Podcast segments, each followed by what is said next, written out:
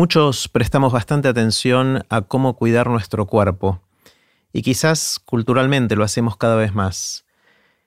Pero siento que no prestamos tanta atención a cómo cuidar nuestra salud mental. Hoy conversé con Silvia Ventolila. Silvia es psiquiatra y le dedicó gran parte de su vida a ayudar a gente en situación de crisis emocional, en grandes desastres y también en situaciones de emergencias personales.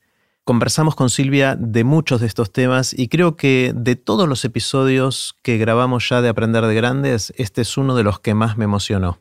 Antes de dejarlos con Silvia, les cuento qué es todo esto.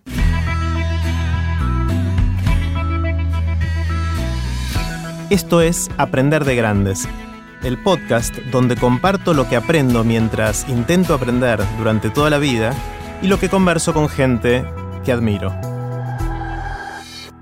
Si te gusta este podcast, creo que también te va a gustar el newsletter de Aprender de Grandes. Es un email corto que mando todos los lunes con ideas para empezar la semana. Podés suscribirte gratuitamente en aprenderdegrandes.com.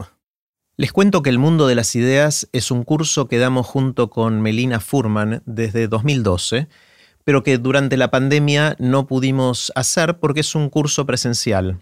Es una experiencia, es algo que nos transforma el objetivo es desarrollar nuestra creatividad y nuestra capacidad de innovación para aplicarlas a nuestras ideas, a nuestros proyectos y a nuestras vidas. El mundo de las ideas vuelve en 2022 con una experiencia intensa que sentimos que va a estar espectacular. La inscripción ya está abierta y pueden ver todos los detalles y postularse para participar en mundoideas.org. Puse los links de este episodio en aprenderdegrandes.com barra Silvia. Ahora sí, con ustedes, Silvia Ventolila. Hola Silvia. Hola, ¿cómo estás, Jerry? Muy bien, un lujo finalmente poder conversar. Hace mucho que tengo ganas de, tener esta conversación y como te anticipé, quiero empezar con una pregunta bien grande, que es qué aprendiste en todo este tiempo de hacer justamente eso, tratar de ayudar en situaciones de crisis emocional. ¿Qué aprendiste? Uy, qué pregunta.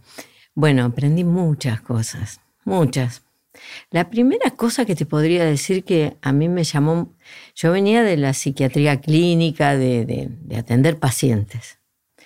Y, claro, uno atendiendo personas con, problemas y padecimientos, bueno, aplica ciertas técnicas, ¿sí? ciertos, ciertos marcos teóricos, ciertos modelos. Pero cuando uno tiene que intervenir en las crisis y en el momento agudo, eh, cambia el panorama, las técnicas son otras. Y de pronto, una cosa que, que me empecé a dar cuenta rápido era que con pequeñas cosas, muy pequeñas intervenciones, un silencio, una compañía, un estar cerca, una aproximación con una actitud o un gesto de, de te escucho, acá estoy, podía ser a la diferencia enorme. Mira, te voy a contar una anécdota.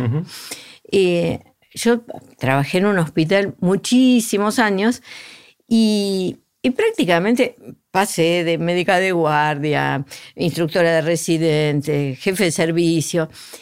Y creo que si recibí alguna nota de agradecimiento, reconocimiento, habrá sido una perdida en 20 años. Cuando empecé a dedicarme a full a esto, eh, caían al ministerio porque empecé a colaborar directamente con la dirección de emergencias. Lo digo, los nombres son largos, pero la dirección de emergencias. En el Ministerio de Salud. De Salud de la provincia de Buenos Aires. Nos metimos adentro del corazón de la respuesta de la emergencia. O sea, salíamos con el ambulanciero, el médico, digamos. Este, éramos como, eh, para, los que somos más antiguos, el SWAT de la salud mental. Eh, y empezaron a caer notas de agradecimiento por las intervenciones directamente al ministerio. Y fue como darme cuenta de que pequeñas acciones, ¿sí? de pronto encontrar una cartera que se había perdido en el medio de un incidente vial, ¿sí? porque tenía los documentos y se necesitaban esos documentos mm. para un trámite, estar acompañando, eh, hacer algo que después este, hasta escribí sobre eso, porque no están escritos mucho en los manuales, que es un rol de mediación, es una especie de traductor.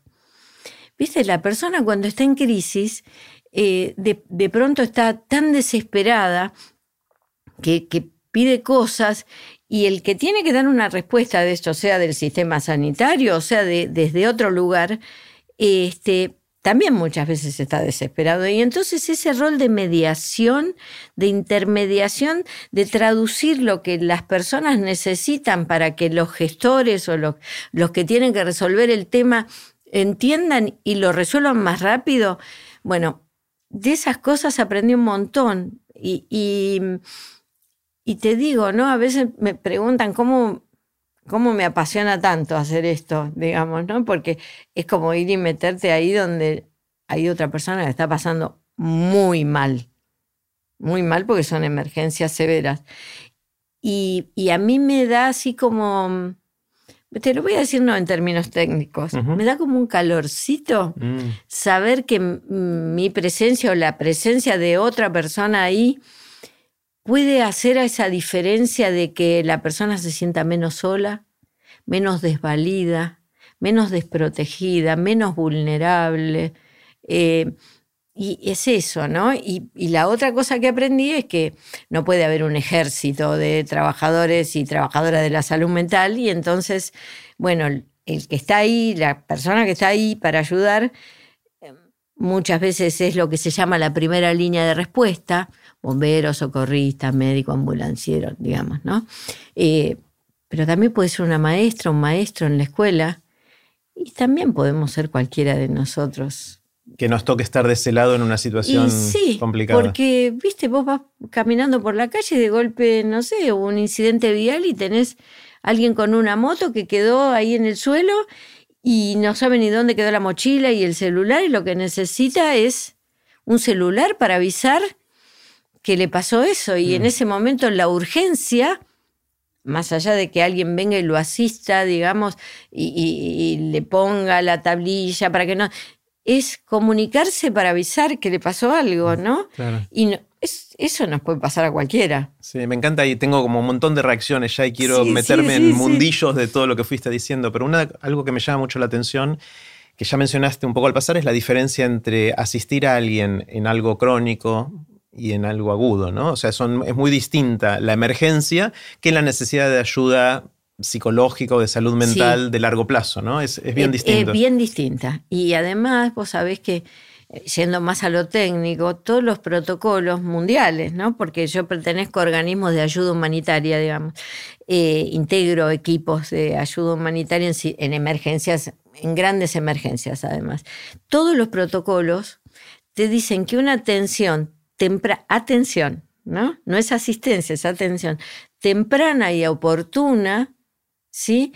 Es la mejor estrategia de prevención para que esa situación crítica que te toca vivir después no se te transforme en un padecimiento, porque muchos de los padecimientos psíquicos eh, se desencadenan a partir de una situación crítica que no pudiste terminar de elaborar, de procesar.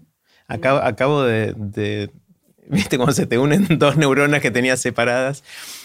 Acabo de, por lo que acabas de decir, acabo de reconocer que atender a un paciente es atenderlo, en el sentido de prestarle atención. Eh, nunca había pensado que... Eh, y sí, y sí. Eh, es que es básico.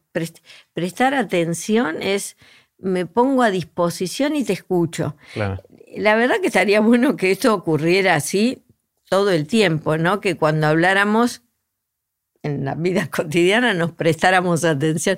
Viste que en, nuestra cultura más latina, a veces nos superponemos, no te terminan de preguntar algo que ya estás contestando, ¿no? Este, y es como, a mí me pasa como mi hija, espera, déjame terminar de hablar, me dicen. A veces es peor que eso, y es que ni siquiera estamos escuchando porque estamos pensando en cuál va a ser nuestra próxima intervención. Estamos más preocupados por nuestro ego y que vamos, cómo vamos a lucir diciendo lo próximo inteligente que se nos ocurra, y a veces no escuchamos. Sí, y, y lo que necesitamos es ser escuchados, ¿eh? Esta es otra de las cosas que aprendí. Mira. Sí. ¿En crisis o en cualquier momento? En cualquier momento. Pero, a ver, viste que la vida transita con crisis de distinta magnitud. Estar vivo es estar puesto, expuesto a tener crisis. Y además, una vida dentro de parámetros medianamente esperables que la pandemia mostró que parámetros esperables hay poco, digamos, ¿no? Nos puso así como de frente a, esa realidad, que es una realidad de la vida, pero aún en, condiciones de, de, que, bueno, todo transcurra según lo medianamente esperable, vas a transcurrir por un montón de situaciones del ciclo vital que también te confrontan a un escenario de, crisis en el sentido de cambio, ¿no? Mm. Porque la crisis está ligada a que, bueno, tenés que ir como ajustando y adaptándote, no sé, aún las cosas lindas de la vida, ¿no? Estudiar, enamorarte, tener hijos, crecer, mudarte, no sé, millones de cosas que, que pueden ser muy deseadas, mm. pero que también implican un, un esfuerzo de transformación. Son como a ver, no podríamos definirlo en términos de crisis, ¿no? Porque la crisis eh, está, yo te diría, está definida por una situación que no te mueve el piso, te lo saca, te quedas sin piso. Me encantó esa diferencia, claro. ¿Sí? O sea, en ese momento no podés prestar atención a otro, es lo único que es, importante en tu te vida. Quedaste, te quedaste sin soporte, por eso nos volvemos tan irracionales las personas en el momento de las de las verdaderas crisis, de lo que es una crisis, ¿sí? Em, nada, los parámetros con los que estabas acostumbrados a vivir se dinamitan. O sea, vos cerrás la puerta y el agua entra igual porque la inundación arrasa, ¿sí? Estás parado en un lugar. O el terremoto, o, el accidente de lo que fue. Sí, vos vas conduciendo y de golpe ves que te vas a estrellar. Después puede que no te estrelles que el camión... Pero la respuesta, o sea, eh, la respuesta neurofisiológica de la percepción de amenaza se desencadena igual.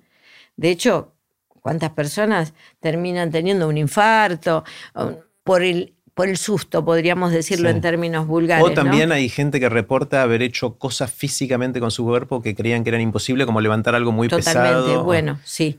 Eso es, una respuesta neurofisiológica del estrés, o sea, la descarga de esas hormonas, ¿sí? Este, te, a ver, te producen una reacción vascular, muscular, podés saltar un paredón que vos si lo ves en momentos normales, no, no, es imposible, eso es imposible. Esa es la famosa amígdala, ¿no? Que le manda señales al cuerpo, estamos en problemas, estamos, enfoquemos toda nuestra energía, nuestra atención en una totalmente. Hay un circuito en donde lo que percibís manda una señal. Por eso es tan importante para el ser humano la percepción. Para el resto de las especies animales en línea general, porque viste que somos, nos, nos, cuesta vernos así, pero pertenecemos, ¿no? Al reino animal. Al reino animal. Eh, el resto de los animales, en líneas generales, se perciben bajo peligro cuando están. ¿Sí? Este, y evalúan si van a atacar o huir según la situación. Nosotros no podemos, este, el ser humano se puede percibir bajo peligro aún sin estarlo. Y de hecho, una de las estrategias de intervención en el momento agudo es ayudar a cortar la percepción de amenaza, que queda activada. Cuando vos acabas de tener una situación muy crítica, te queda activada eh, eh, esa percepción, quedás como em, disparando la respuesta interna y una cosa que también se sabe es que el impacto en la salud mental y, también en, la salud física, porque viste, no sé quién fue el iluminado que separó la salud mental de la salud física y de la cultura. Es lo mismo, somos una sola cosa. Totalmente. Este, el impacto eh, es directamente proporcional al tiempo de exposición a la percepción de amenaza. O sea, si vos te ah, no a la amenaza, sino a la percepción. A la percepción de amenaza. Mirá. ¿Sí? Porque mientras vos te percibís bajo amenaza, el circuito está disparando como si lo estuvieras. A ver, quiero, quiero entender bien. Supongamos que pasa una crisis. Me roban en la calle, me asaltan, mm. eh, inclusive me lastiman un poco, pero ya se mm. fue el ladrón. Mm. Yo sigo con la sensación de que esto. Exacto, sí. Sí, sí, sí, sí, de hecho podés salir corriendo atrás, podés cruzar la calle sin mirar para dónde viene el tráfico. Hay tantos casos que vemos de eso, ¿no? Es porque quedás activo. Por eso muchas de las intervenciones que sería fabuloso que, que todos, todas aprendamos a hacer desde chiquito, digamos, desde pequeñitos, es cómo acompañar a alguien que acaba de tener una situación crítica, porque el, el concepto de proteger es de evitar un mal mayor, de evitar que esas reacciones, ¿sí? A ver, alguien está en el medio de un incendio y vuelve a entrar al fuego a buscar los documentos, algo que considera valioso, y uno dice, oh", pero no, no es que está loco, porque si vos lo ves desde un lugar tranquilo, pensás que irracionales. No, no, es, es una respuesta esperable que uno en el momento crítico esté irracional. Entonces, ese, acto de acompañar y ayudar a cortar la percepción de amenaza, si querés, le podemos poner una frase tipo de película, viste que dicen el peligro ya pasó. ¿Sí? Transmitirlo de alguna manera. A veces lo haces con un gesto físico, a veces poniéndote al lado y a veces diciendo, ya estamos en un lugar seguro. Mira. ¿Sí? Y hay que tener algo súper... Yo voy a aprovechar esta charla de paso para que los que la escuchen aprendan. Obvio, obvio, es la idea. En, ese momento, como estás totalmente tomado por la percepción de amenaza y estás con la atención involuntaria alta, estás hiperalerta, escuchás las primeras cuatro o cinco palabras. Entonces, hablarle mucho a una persona que está en esa situación no te escucha, lo aturde más, eh, lo vive hasta como una invasión, digamos, y tenés que decirle, poquito, concreto y que lo ayude. ¿sí? La palabra, la frase puede ser, estoy acá para lo que necesites. Claro, ¿en qué te puedo ayudar? ¿En qué te puedo ayudar? Esa es una llave. Y claro, porque vos pensás que podés ayudarlo. Y no, y la persona te dice, necesito un celular. Claro.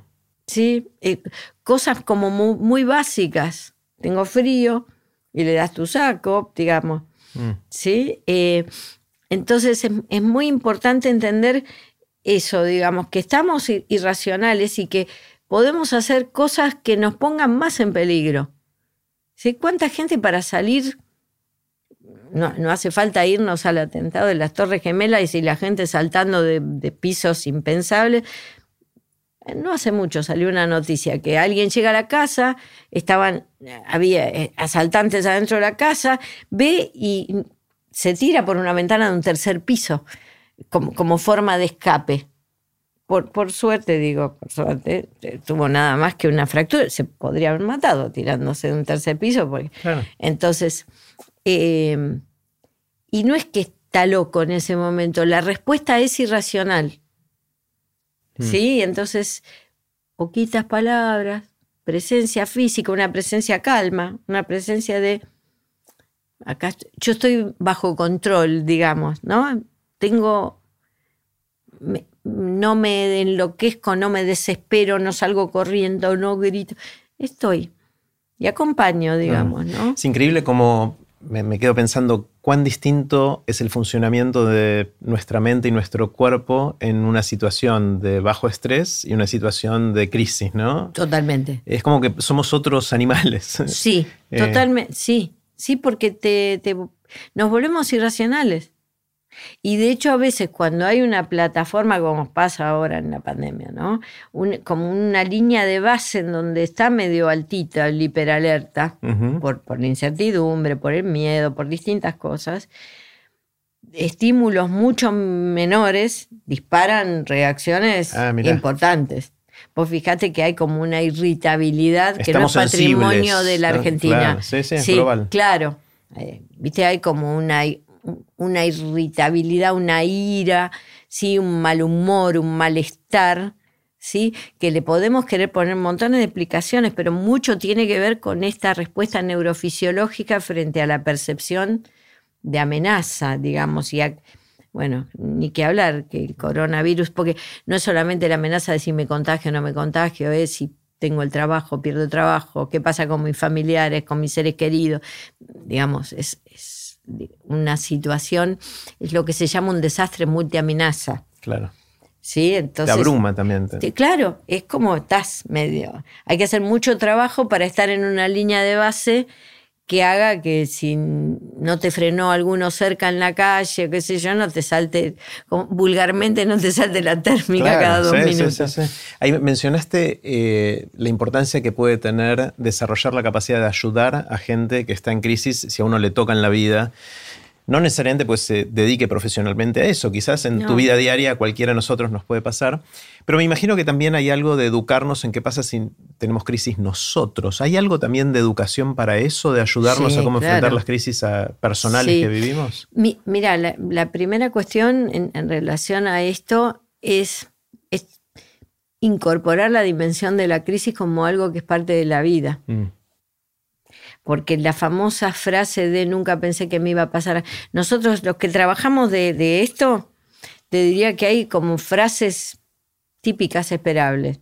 Esto parece una pesadilla, nunca pensé que me iba a pasar a mí, no puede ser cierto, porque a mí, porque a ella, porque a él, digamos, como en un intento de explicar algo que, eh, que es parte del vivir, más allá de que pueda tener una connotación eh, de responsabilidades.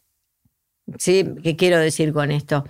Eh, hay situaciones prevenibles y entonces sí, hay responsabilidades de distinto orden, desde el que maneja alcoholizado este, hasta el que pone las reglas de tránsito, digamos. Distintas escalas, pero más allá de eso, te puede, vos podés ser tremendamente cuidadoso y te pueden tocar cosas porque estás vivo, porque estamos vivos. Eh. entonces, eh, el poder incorporar la dimensión de las crisis como algo que es parte de la vida, trabajar para modular nuestras emociones, para que haya como una plataforma, lo que hablábamos recién, una línea de base este, en términos vulgares, digámoslo, más relajada, ¿sí? más este, de aceptación de las limitaciones que tenemos las personas, digamos. Hay cosas que podemos controlar, hay cosas que no podemos controlar.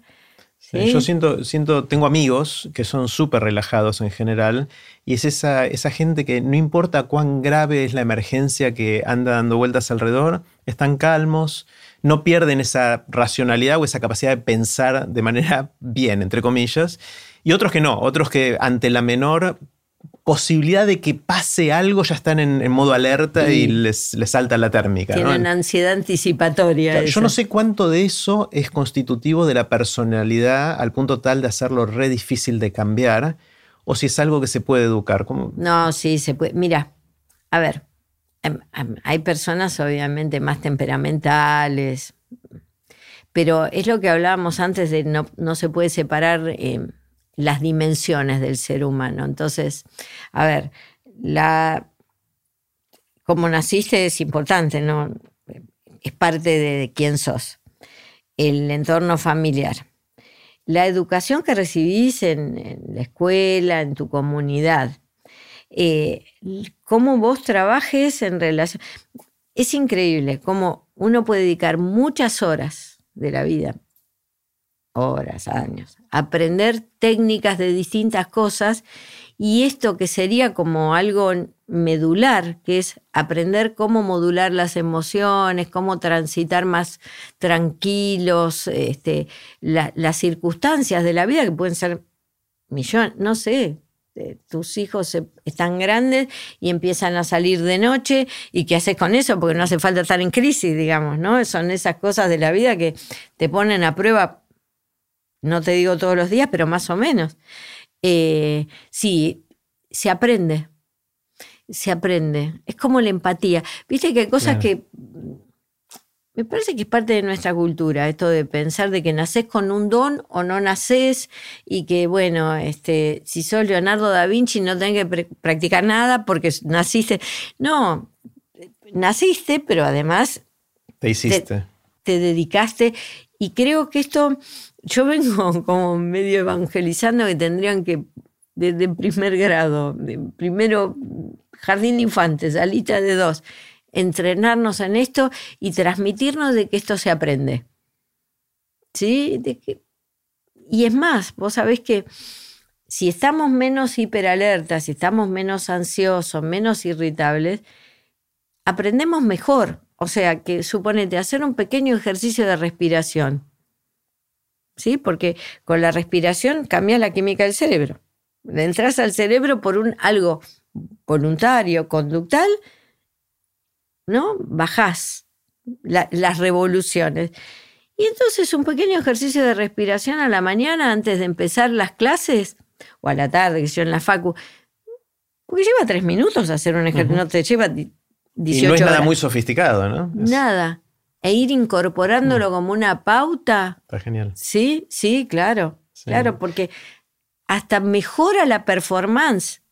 Viste que a veces cuando estás ansioso, saturado, pasado, estás, bueno, ahora se vio mucho esto del cansancio pandémico, pero que tiene mucho que ver con este estado de hiperalerta, ¿sí? En donde para hacer lo mismo que en otro momento te llevaría media hora, ahora estás tres horas frente a la compu o frente al papel y, leíste dos hojas y terminaste de leerlo y decís... ¿Qué leí? ¿Qué leí? ¿Viste? Sí. De hecho, eh, me, recuerda mucho de los beneficios que se le asignan a distintos tipos de meditación o prácticas de, respiración. Eh, que en general lo que dicen, que me gustó verlo así también, que mm, si nosotros somos más conscientes de nuestra conciencia, es decir, somos más, prestamos más atención a los estímulos externos, a los internos, a las emociones, a las distintas cosas que vamos percibiendo, eh, de nuevo, para decirlo en, en, lenguaje popular, no saltamos tanto como leche hervida. En el sentido de que somos más capaces de demorar ese segundo la reacción automática que a veces no es la mejor que podríamos tener, ¿no? Eh, es tal cual. Yo, ¿sabes cómo digo? Mecha corta. Mecha corta, mecha corta. Apenas viene el fuego, explotamos. Sí, sí. Me encanta mecha corta. Mecha corta, sí. Eh, mira, además te, comento algo que, va mechando lo, técnico con la posibilidad de, aprender, ¿no?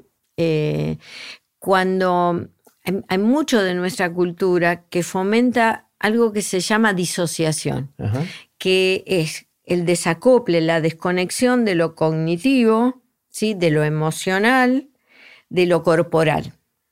¿Sí? No sé si te acuerdas de la película Brasil, ¿no? que las cabezas, bueno, hay, hay mucho de, ese funcionamiento, ¿no? De, a pura cabeza. Eh, ¿Y qué pasa? Poner el cuerpo en la conciencia con algo que podría ser en este momento un segundo parar y pensar en qué lugar del cuerpo estamos teniendo más peso, más apoyo. Es hacer como un proceso de reintegrar y cuando vos haces ese proceso de reintegrar, también vas aprendiendo a modular las emociones vas como eh, deshaciendo ese camino de desconectar, eh, en donde muchas veces llevamos al cuerpo puesto, el cuerpo nos está pidiendo que paremos por algo y terminamos parando porque no sé, tuvimos este, un esguince, una fractura eh, o una enfermedad, o sea, tenemos poca escucha de lo que nuestro cuerpo nos pide. Y nuestro cuerpo también está hecho de emociones. Viste que cuando querés representar a una persona que está deprimida, bajón, ¿cómo la representas? Así, ah, claro. O sea, es una, postura el cuerpo habla. El cuerpo habla de las emociones todo el tiempo. No estamos entrenados a registrarlo y no estamos entrenados a registrar que también desde lo corporal podríamos ir haciendo un trabajo con las emociones. O sea, hay un ida y vuelta, ¿no? Hay que recuperar esa idea de que somos un todo, un todo somático, físico, de, una dimensión física, psicológica, espiritual, cultural, y que no se puede separar. ¿sí? Y, me parece súper, viste que de golpe una de mis de mis hobbies y mis defectos. alguna gente me lo critica porque dice, estás mirando. Y yo no, es que estoy mirando con mirada crítica. De golpe voy en un transporte público, en el subte, y voy mirando las gestualidades. Pero no sé si es un defecto profesional o al revés, ya tenía eso y me dediqué a lo que me dedico. ¿Viste? No, ¿Cuál es el huevo y la gallina? Y de golpe vos ves la gente Que está tensa, ¿no? Que, está... tensa, que se dan ganas de decirle, mira, respira, hacete una respiración profunda y vas a ver que llegas más relajado a tu casa, porque eh, no es que resolviste el problema, pero si estás relajado, primero tenés más chance de encarar mejor el problema, por esto que veníamos diciendo, y además no vas a cargar en el cuerpo toda esa tensión, porque después, viste, las cervicales, las lumbares, todo el problema de columna que estamos estallados de eso hoy por hoy, ¿no? Claro. Sí, el, bueno, me encanta. Sí, que, de nuevo estoy dudando por dónde meterme, porque hay muchos temas y uno de los que me interesa mucho es que entiendo, vos aparte de desarrollar las metodologías, ya me cuesta hablar, metodologías para hacer esto y enseñarle a la gente a eh, ser más efectivo en el momento de intervenir en, crisis emocionales, también estás en la primera línea de acción. También has estado mucho y seguís estando eh, en distintos lugares del mundo. Entiendo también que, fuiste a lugares. Eh, contame alguna situación de estas extremas en las cuales te tocó estar y ayudar a alguien. ¿cómo, ¿cómo, se siente? ¿Cómo se vive? que Estoy tratando de imaginarme estar en esa situación.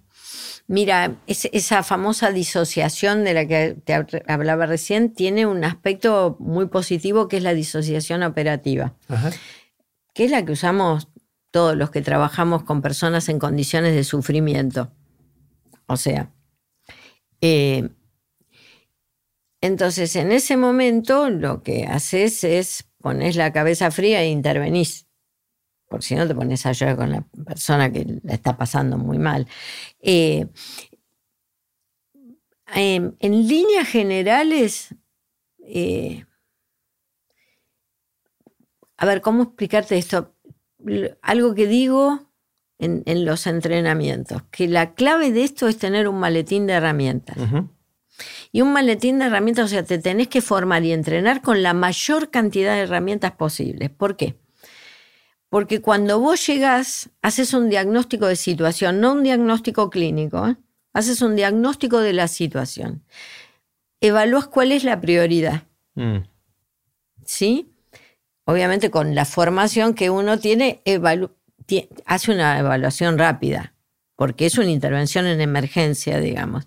La prioridad en el sentido de hay riesgo de vida o hay... Sí, eh, pero no solo hay riesgo de vida, ¿Qué es lo más urgente intervenir? Porque de pronto mm. vos podés ver a alguien que está llorando desconsoladamente y buscas a alguien que vaya y lo consuele, pero ves a alguien que está disociado porque la situación lo abrumó de tal manera que ni siquiera puede terminar y lo ves caminando, deambulando, con mucho riesgo de ponerse en peligro, de perderse, de cruzar.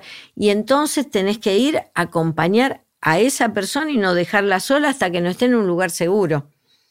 Digo, cuando uno hace un diagnóstico de situación en esos momentos, lo primero que evalúa es la condición de seguridad, la condición de seguridad de, uno, de la persona que interviene, la primera regla de un bombero y nuestro trabajo es parecido a lo de los, bomberos, bomberas, digamos, eh, es no transformarse en víctima. Bien.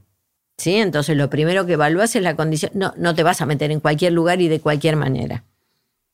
¿Sí? Este, entonces, habiendo pasado esa primera evaluación de que vos estás en, un terreno seguro, por decirlo de, alguna forma fácil, digamos, eh, haces un diagnóstico rápido de dónde es necesario intervenir antes, en términos de la protección de la salud mental que redunda en la seguridad, en la seguridad de la persona, la seguridad de la escena, en la seguridad de otras personas, porque puede haber alguien que esté en un estado de descontrol que pueda lastimar a otras personas. Y bajo esa condición, tenés una cantidad de herramientas en el maletín que puede ir desde una escucha activa, en silencio, hasta un dirigir a la persona. Hay, hay principios básicos, no, no quiero meterme mucho en lo técnico, pero hay principios de intervención básicos, que son dirigir, conectar, proteger, los cuidados agudos y la comunicación. ¿Sí? Con esos principios básicos, porque es toda una disciplina aparte esto. ¿eh? Con estos principios básicos vos podés ver que la persona eh, lo que necesita es abrigo en ese momento.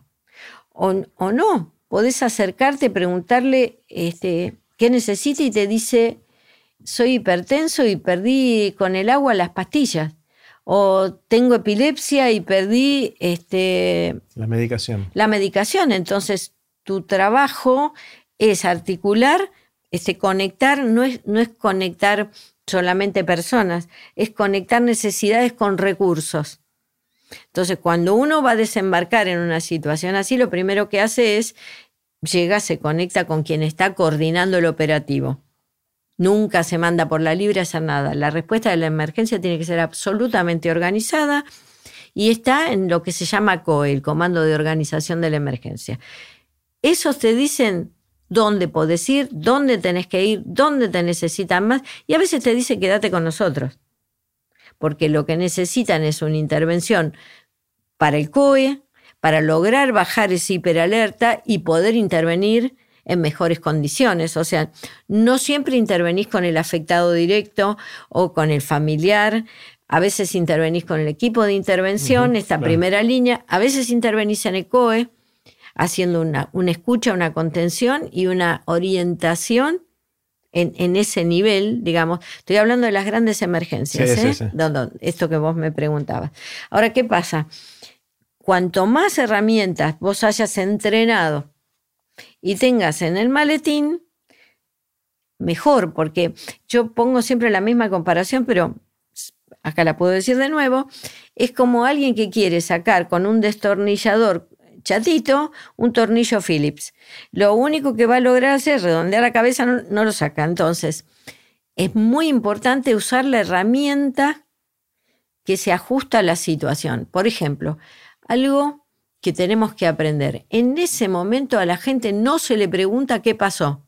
Mm, interesante. No se le Hubiese pregunta sido algo cómo que a mí, me, te a, mí me saldría a decir eso. Che, ¿qué pasó Eh, acá? espontáneamente nos sale a todo. Claro. ¿Qué pasó? Pero es más una ¿Cómo te necesidad nuestra que de la persona, me parece. Sí, pero además, si vos pensás que tenés que lograr que se corte la percepción de amenaza, Mm, si vos le pedís que relate lo que acaba de vivir, se la estás reactivando. claro, la Por eso muchas sí. veces el periodismo tiene que tener más prudencia porque va a intervenir y con la cobertura periodística eh, puede causar mucho daño, pero mucho daño real, porque vos a una persona que tendría que estar en un lugar seguro, tranquilo, con poco estímulo, tranquilo es con poco estímulo, Claro. sin ruido, sin olores, alejado de la situación, para que pueda cortar esa percepción de amenaza, esto que te decía, y recuperar algo de la dimensión interna del control que cuando se pierde, cuando, cuando las cosas no responden a los parámetros habituales, la dimensión interna del control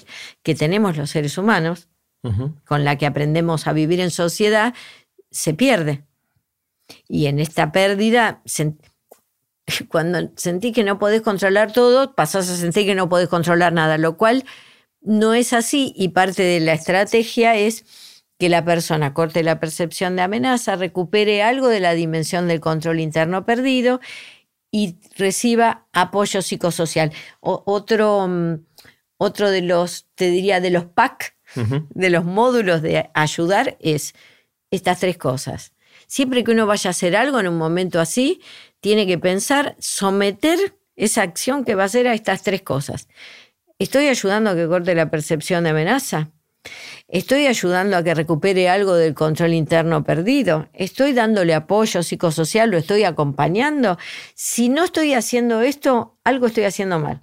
O sea, si yo le pregunto a la persona, ¿y qué pasó? Y entonces, y cuenten Estás pateando en contra. totalmente. Y con riesgo de mantenerle la percepción de amenaza activada. Y dijimos al principio, el impacto es directamente proporcional al tiempo de la percepción de amenaza. Entonces, la situación pasó hace cinco horas, ocho horas, 12 horas, una semana.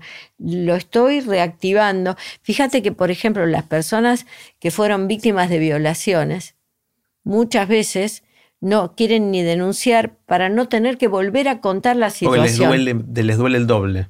Porque volvés a revivir. Claro. Y la memoria traumática, que es lo que se trata de evitar. a ver, la memoria, bueno, vos sabés un montón de No, memoria. no sé. Sabía, pero me lo olvidé, digamos. bueno, pero esto, esto para, para que la, la gente lo, lo- quienes te escuchan, que son miles de personas, por eso es tan bueno esto de hablar con vos, porque te siguen miles de personas. Entonces, esto, viste, mucha gente va a aprender esto. La memoria traumática es una memoria particular. A vos el evento no es que lo recordás, te queda fijado como si estuviera en tiempo real. Entonces, cada vez que se activa, lo revivís. Es como si volvieras a pasar por la situación. Obviamente, cuando algo que viviste te queda fijado así a lo largo del tiempo, es lo que está en la base de lo que se llama estrés postraumático. ¿Qué pasa? Cuando eso queda así, a veces se vuelve tan insoportable, tan insoportable porque de golpe tenés pesadillas con eso, de golpe estás preparando una salsa y te vuelve, ¿sí? hay un ruido y te dispara. Eh, hay muchos de los consumos de alcohol, de sustancias, ¿sí? de los consumos problemáticos que empiezan como un tratamiento fallido de calmar esa situación, eso que se reactiva. Entonces, hay que entender que reactivar, si no es en un espacio terapéutico, controlado, guiado, reactivar no está bueno. Esto de, hablemos muchas veces de lo que pasó porque así lo... No, no. No, porque muchas veces eso lo que genera es que algo quede anclado como memoria traumática y, es el núcleo de un problema y de un padecimiento complicado que puede derivar a depresión, ansiedad, pero particularmente a consumos. ¿eh? Mucha gente inicia... Y adicciones. ¿eh? Exacto. ¿Sí? el alcohol, el tabaco. ¿Cuánta gente te dice, yo empecé a fumar cuando estaba mi papá internado en terapia intensiva? Claro. ¿Y qué se sabe, Silvia, del de, el tratamiento del estrés postraumático? O sea, esto no, ¿qué sí? Eh, a ver, ¿cómo reducir el riesgo con estas cosas que yo te decía? Esto es el riesgo de que se instale el estrés. Exacto. Una vez que se instaló, eh, tratamientos hay varios, ¿sí? Y la primera cuestión que hay que tener en cuenta para la elección del tratamiento es la eficacia terapéutica. Sí, porque a veces, bueno, en salud mental, viste que tenemos eh, cada uno con su librito y trata de encajar todo dentro del librito. No encajamos todo en el librito. Sí, y, de hecho, para cada tipo de problema o de sufrimiento, hay técnicas, llamémosle técnicas, ¿sí? modelos, eh, matrices teóricas que aplican mejor que para otras. En estrés postraumático vos tenés, eh, a ver, tres pilares para el tratamiento. ¿Sí? Uno es que la persona logre modular las emociones, porque esta cuestión de la memoria, digamos, se produce una alteración de los procesamientos de la memoria. Tenés recuerdos muy vívidos que te activan y de golpe tenés nebulosas como blancos en la memoria donde no te acordás ni dónde viviste, ni con quiénes, sobre todo en, traumas eh, que son producto de una violencia de un ser humano infligida a otra. Mm. ¿Sí? Algo en donde sufriste una violencia que el otro te hizo voluntariamente y consciente de que te la estaba haciendo, sea violencia familiar, sea violencia sexual, digamos, eh, sea tortura. tenemos una gama de esas cosas, ¿no? Y que lamentablemente no es infrecuente esto, ¿no?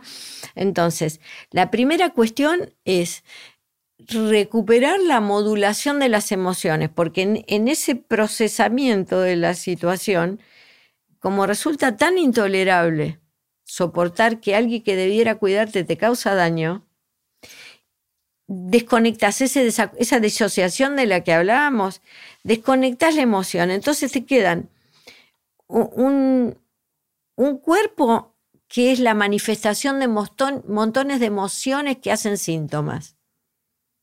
¿Sí?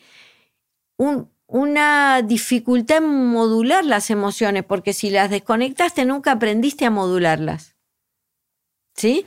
Y eh, un grado de impulsividad enorme, mecha corta potenciada. ¿Sí? Entonces, primera etapa del tratamiento, que alguien logre modular las emociones, que no viva peleándose con todo el mundo, que no le salte la térmica cada tres minutos por pequeños estímulos. Si tenés un nene, una nena en la escuela que no entiende un cálculo, una regla de tres simple y está irritable, insoportable, molesta a todos los compañeritos. Eh, mm, decís, ¿qué estará pasando con este nene? Que no soporta nada pero no soporta nada por, por esto de, desconexión. Entonces, primera cosa, lograr que module las emociones. Otra segunda etapa que, van, a ver van superpuestas, no es que es esto, que es trabajar con el procesamiento de la memoria traumática. Para eso uno puede usar distintas técnicas. Puede usar modelos como eh, psicoanálisis, ¿sí? O puede usar técnicas más específicas, este, eh, te diría casi diseñadas para memoria traumática, como el MDR, que es el reprocesamiento de la memoria traumática, digamos. Eh, y una tercera cuestión que tiene que ver con la rehabilitación. Rehabilitación suena como fuerte, porque uno se imagina rehabilitación en alguien con una discapacidad. A ver, rehabilitación es que vos puedas lograr transitar afectos sin que se te dispare toda esta mm. cosa de revictimizarte y victimizar. Entiendo que es como algo complejo, pero hay distintos niveles. Si no tenés un grado de estrés post-trauma con lo que se llama comorbilidad, que es un problema asociado a, este problema de base que puede ser un, un, consumo de alcohol, una depresión severa. Si no tenés ese grado, con una psicoterapia, con un abordaje terapéutico, se puede fenómeno. Si tenés un grado más severo, hay una cantidad de fármacos que se pueden, o sea, siempre los tratamientos no son una cosa, ¿no? Es eh, lo psicoterapéutico, lo familiar, eh, lo que vos puedas hacer como psicoeducación respecto a lo que hablamos de respiración, modulación. Y si es necesario, un fármaco. No siempre es necesario, pero cuando es necesario está fenómeno, porque a veces la persona no logra modular sus emociones o un estado, digamos, de, línea de base de estado de ánimo que le permita retrabajar lo que le pasó. Entonces necesitas como una ayuda, digamos, un soporte químico, ¿sí? Porque obviamente todo esto modifica la química del cerebro, por esto que decíamos, ¿no? el afuera, el adentro, no tan separados. Eh, contame de algún caso específico. Puede ser de, no hace falta que sea un desastre natural gigante o un atentado, puede ser quizás algo uno a uno, algo que te haya pasado, que hayas vivido, que te haya marcado. Porque hasta ahora venimos hablando de cuestiones en general. Sí, a ver, cosas que me marcaron. Mira, Estoy pensando en términos de confidencialidad. Por supuesto, no lo que quieras y puedas. No, cuál elegir que no, que la persona que lo escuche no se identifique rápido. Porque encima con las redes, viste, lo que pasa es que esto que estamos hablando acá lo pueden escuchar en México o en Haití. por, decir lugares donde. Donde tuviste que estar. Claro, claro. Em, ¿México con los terremotos? O sí. Sí. En el último grande en 2017. Em, a ver, qué, difícil, em, me, da mucho temor que alguien se siente identificado. A ver, hay situaciones muy, muy fuertes en donde me encantaría transmitir esto.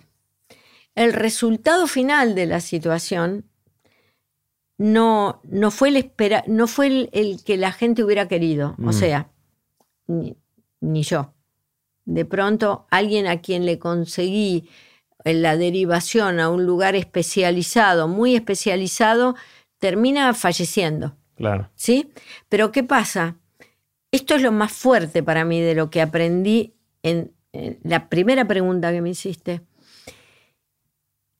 Porque a mí me gusta hacer el seguimiento de... Em, de hecho, hice una tesis mostrando el valor de esto con un seguimiento a tres años, cinco años, ocho años de la intervención inicial, llamando a la gente para ver si se acordaba. Y qué de lo que habíamos hecho con el equipo que yo coordinaba en provincia de Buenos Aires, qué de lo que habíamos hecho le había resultado más valioso, para que en ese maletín de herramientas eso lo tuviéramos claro, ¿no? Y vos sabés que habían pasado, me acuerdo de dos situaciones, que no voy a decir la situación justamente por esto. Habían pasado varios años y en las dos situaciones el familiar había fallecido. ¿Sí? Sin embargo, la gente, las personas a las que llamé, recordaba como tremendamente importante y, valioso el haberse sentido acompañados y, y, que hubiéramos efectuado ese, mm, ese rol de mediación que te decía al principio, de tratar de conseguir, de conectar recurso con necesidad y de conseguirlo rápido y fácil. Porque a veces es esto, las personas, mira, no, te voy a contar una que terminó bien. Bárbaro. Y que yo hice una intervención en el H1N1 en la pandemia anterior que tuvimos acá, que con esta de aquella no, no Ni nos acordamos. Pero fue heavy. Fue muy heavy esa. Hice una intervención en, en el Hospital Posadas. Nos llamaron al equipo, colaboramos en la intervención. En ese momento había una situación muy compleja que era que los reactivos no estaban en el hospital, estaban en el Malbrán, entonces hasta que podías confirmar qué era eh, lo que tenía la persona que estaba internada en terapia intensiva, este, no, a ver, se generaba con todo este hiperalerta, me están ocultando algo, nos están mintiendo, ¿qué está pasando ahí adentro? Entonces, los familiares terminaban acampando en las salas de espera, con el riesgo de contagiarse, severo riesgo de contagiarse, porque el H1N1 era tan contagiosa como esta, era más letal, por eso no circuló tanto, pero es, bueno, es un tema epidemiológico. Eh, pero claro, estaban acampando con la reposen y había como una desesperación de tenemos que lograr que los familiares se vayan, pues se van a contagiar, se genera toda una situación y a ver, no estamos ocultando nada, lo que pasa es que hasta que va el reactivo, va la sangre al malbrand, se confirma, hay un delay en eso. Después hubo reactivo en el hospital, pero los primeros días era mm. muy crítica la situación porque además eh, los grupos de riesgo eran embarazadas, digamos, era bien complejo. Entonces, armamos un, dispositivo en donde jefa de servicio, alguien de trabajo social y alguno de nuestro equipo de salud mental iba de recorrida por las salas de espera explicando la situación y haciendo esto de conectar personalmente, porque muchas veces hay el desconocimiento genera mucho. Bien, logramos que las familias fueran a sus casas, confiaran en nosotros, porque la confianza es un pilar fundante de todo en la vida y en los momentos críticos más. Yo creo que habría que poner carteles que digan construir confianza por todos lados, ¿no? Eh, bueno, se levantó y había una mamá que no se iba. Había una mamá que no se iba, que estaba ahí en, en la sala de terapia. Bueno, entonces me dice, bueno, anda vos. Como, bueno, vos a ver si la convences. Entonces yo voy con la frase estándar, ¿no? Que es esa que abre, abre puertas en, en la vida. ¿Y qué puedo ayudarla? La señora saca de la cartera una estampita y me dice, yo quiero que mi hijo tenga esto abajo de la almohada. El hijo estaba en terapia intensiva. Yo quiero que mi hijo tenga esto abajo de la almohada. Entonces, yo le pido que me la dé. Le digo que me espere. Entro, me pongo todo el equipo, porque era. Le pido a la enfermera que se la ponga bajo la almohada, me aseguro de que esto ocurra, salgo y le digo, ya está, puede ir a casa, tranquila. Me agarra la mano, me agradece y se va a la casa. Eh, digo, esto terminó bien porque el hijo sobrevivió. Fíjate que el cuidado de la salud mental de la señora, de la salud mental del equipo, porque el equipo estaba desesperado, esta mujer se va a terminar contagiando, va a terminar ella en terapia intensiva, porque ese era el temor, ¿entendés? Era, mi intervención de salud mental fue... Poner una estampita bajo una almohada. Por eso digo que pequeños actos mm. se transforman en acciones tremendas, ¿sí? Eh, gracias por, tu emoción. Me... atravesó mucho. Bueno, pero por eso cuando dicen, ¿cómo te gusta ir a trabajar en esos lugares? pero es que a mí me produce esto, a mí me, me, me, entibia el alma saber que podés ayudar a alguien en ese momento, y digo el alma, ¿sí? Me entibia el alma. saber que podés ayudar en ese momento a alguien con un acto y, y nada, en esas otras situaciones que recordé, que, que, que este, el hijo de otra persona fue, la mamá nos agradecía enormemente que la hayamos acompañado, que hayamos gestionado ese traslado, que eh, hayamos estado ahí, que acompañáramos al hijo, que la acompañáramos a ella. O sea, fíjate, con un resultado, en términos del resultado, porque el cuidado de la salud mental no significa que no te vaya, que no te vayas a morir, porque todos nos vamos a morir. Hmm. Es cómo hacemos que ese tránsito, ¿sí? no deje un padecimiento psíquico, porque el sufrimiento es inherente a la condición humana. Claro. ¿Sí? Yo cuando, cuando empezamos a conversar digo, ¿qué hará que alguien se dedique a esto? ¿no? Porque visto desde lejos, decís, te estás exponiendo vos misma a sufrimiento y a potencial trauma de haber visto cosas y de haber vivido cosas y a veces quizás inclusive de no haber podido ayudar tanto como hubieses querido. O sea, hay un montón de fuentes de posible padecimiento, pero la historia de la estampita me alcanza, digamos. O sea, con eso me... Y te, te respondo a eso que me decías. Mira, primero, yo trabajo mucho conmigo mucho, mucho, meditación, relajación, respiración, canto, hago Forrest parezco, caminando con las zapatillas, todo, todo el, o sea, porque las hormonas del estrés se metabolizan en los músculos, esto para que la gente también lo escuche.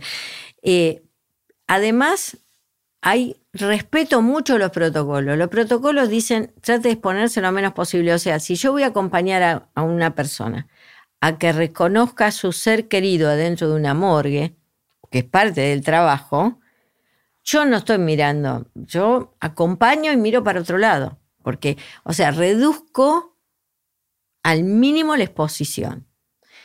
¿Tenés un riesgo? Sí, la vida es un riesgo. Mm. Y en esto es un riesgo que te diría, tenés un, un manual de cómo reducir el riesgo. En la vida no tenés un manual de cómo reducir el riesgo, digamos.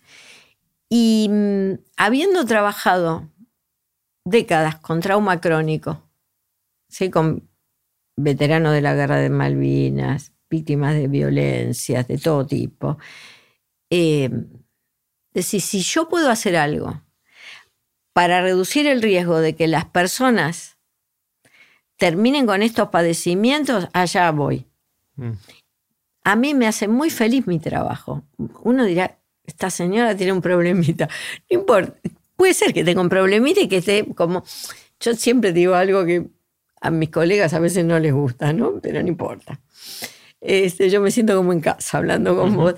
Eh, los que nos dedicamos a la psiquiatría y esas cosas, difícilmente vengamos de familia normal.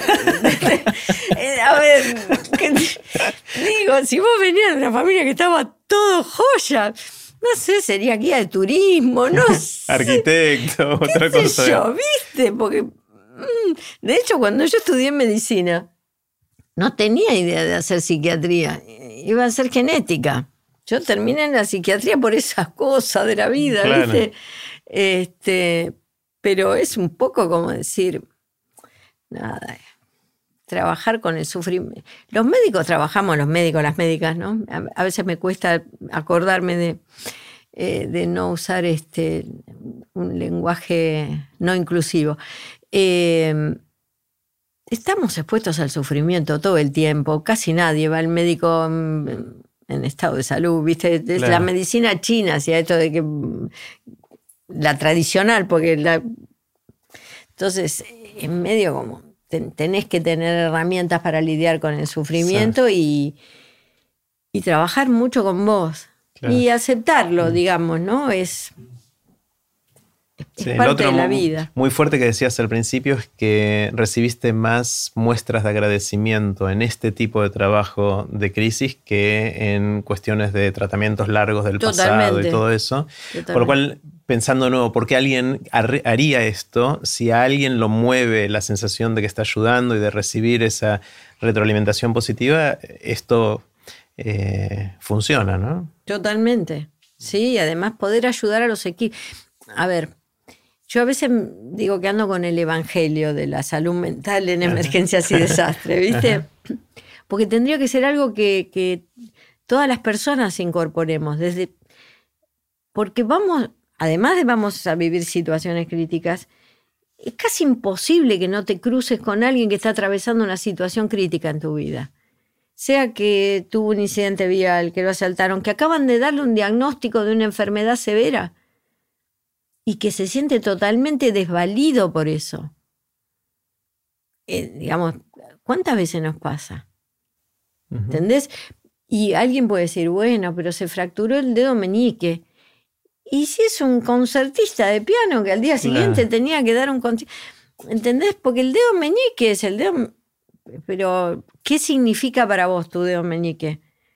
Y en esto de no juzgar lo que para el otro es importante, que es otra de las claves, ¿no? No minimizar lo que al otro le está pasando. Esto que hablamos antes de empezar fue una desgracia con suerte, ¿no es cierto? No. A ver, yo recuerdo que tuve que atender una paciente eh, que era una artista plástica. Ajá y que le habían asaltado y le habían arrebatado la, cartera y, mm, le habían sacado el hombro del lugar. Y estaba enojadísima porque decía, bueno, la sacaste barata. No, qué barata.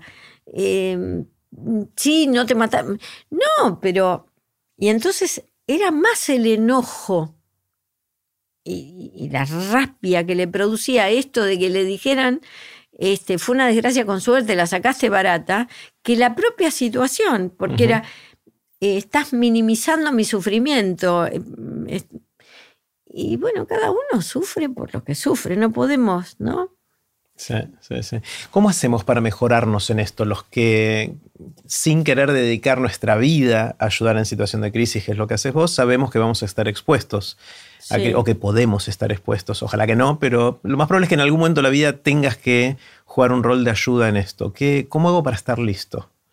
Mira, yo me, cuando armé la TED, la armé con esa intención, digamos, ¿no? No porque con una TED alguien se vaya a entrenar, pero para que las personas se den cuenta de que en menos de 10 minutos, porque la propuesta era en menos de 10 minutos hay que dar un mensaje claro, ¿sí?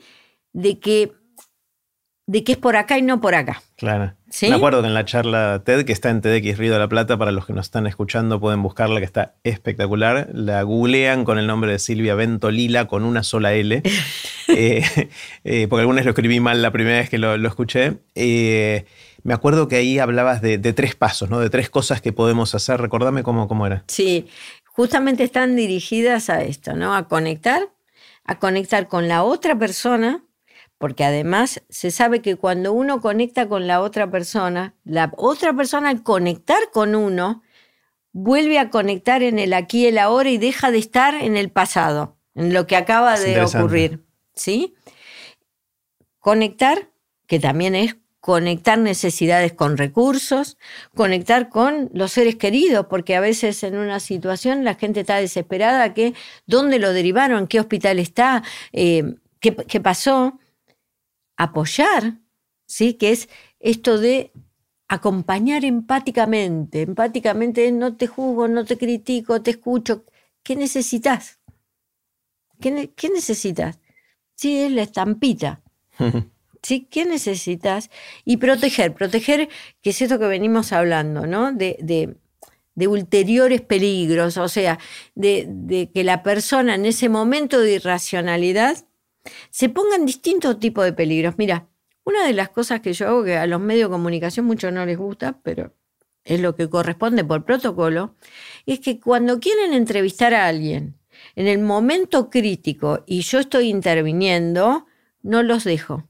Mm. Porque como la persona no está en ese momento en, en, control de la situación ni de sí mismo, a veces da entrevistas o grita o hace cosas y después se, avergüenza. Y vos sabés que Ari Shalev, que es un, tremendo especialista de esto, digamos, es un israelí, un psiquiatra israelí, dice algo que después los manuales lo dicen de otra manera, pero eh, lo dice muy cortito. No exponer a las personas a situaciones en que puedan sentirse humillados. porque sentirse humillado es como sacarle foto a alguien que está con el- la pierna quebrada. Mira, lo digo con un ejemplo. ¿Viste que cuando te tropezás en la calle y te caes, te da esta vergüenza de quién te miró o no te miró? Con Te una duele más el ego que la pierna, ¿no? En muchos casos. ¿Viste? La, esa vergüenza, ¿no? De, de nuestra cultura, que encima que te caes te da vergüenza. Eh, ¿Te imaginas que si te da vergüenza eso, después te volvés a ver en una foto donde estás despaturrado en el piso con, con una fractura? Entonces, hay que tratar de no exponer a las personas a condiciones donde puedan sentirse humillados. Y, y no exponerlas a entrevistarlas en un momento en donde no pueden elegir, porque cuando uno, si uno en esos momentos se tira por la ventana, cruza la calle mirando para el otro lado, no está en condiciones de elegir qué quiere decir o qué no quiere decir o cómo lo quiere decir. Entonces después se ve una y otra vez, una y otra vez en esa escena Claro. y sabés que puede generar estrés postraumático, eso está estudiado. ¿eh?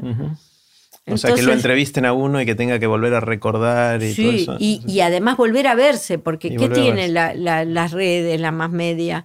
De golpe ves el mismo videíto de 30 segundos millones de veces y vuelve a pasar el mismo y vuelve a pasar. Sin ir más lejos, situaciones en donde te pasan la cámara de seguridad de una calle mostrando el momento en donde una persona es asaltada. Eso en los diarios está todos los días ahora. todos los días. Bueno, por protocolo, por los protocolos de cobertura responsable periodística en emergencia, está contraindicado, ¿sabes?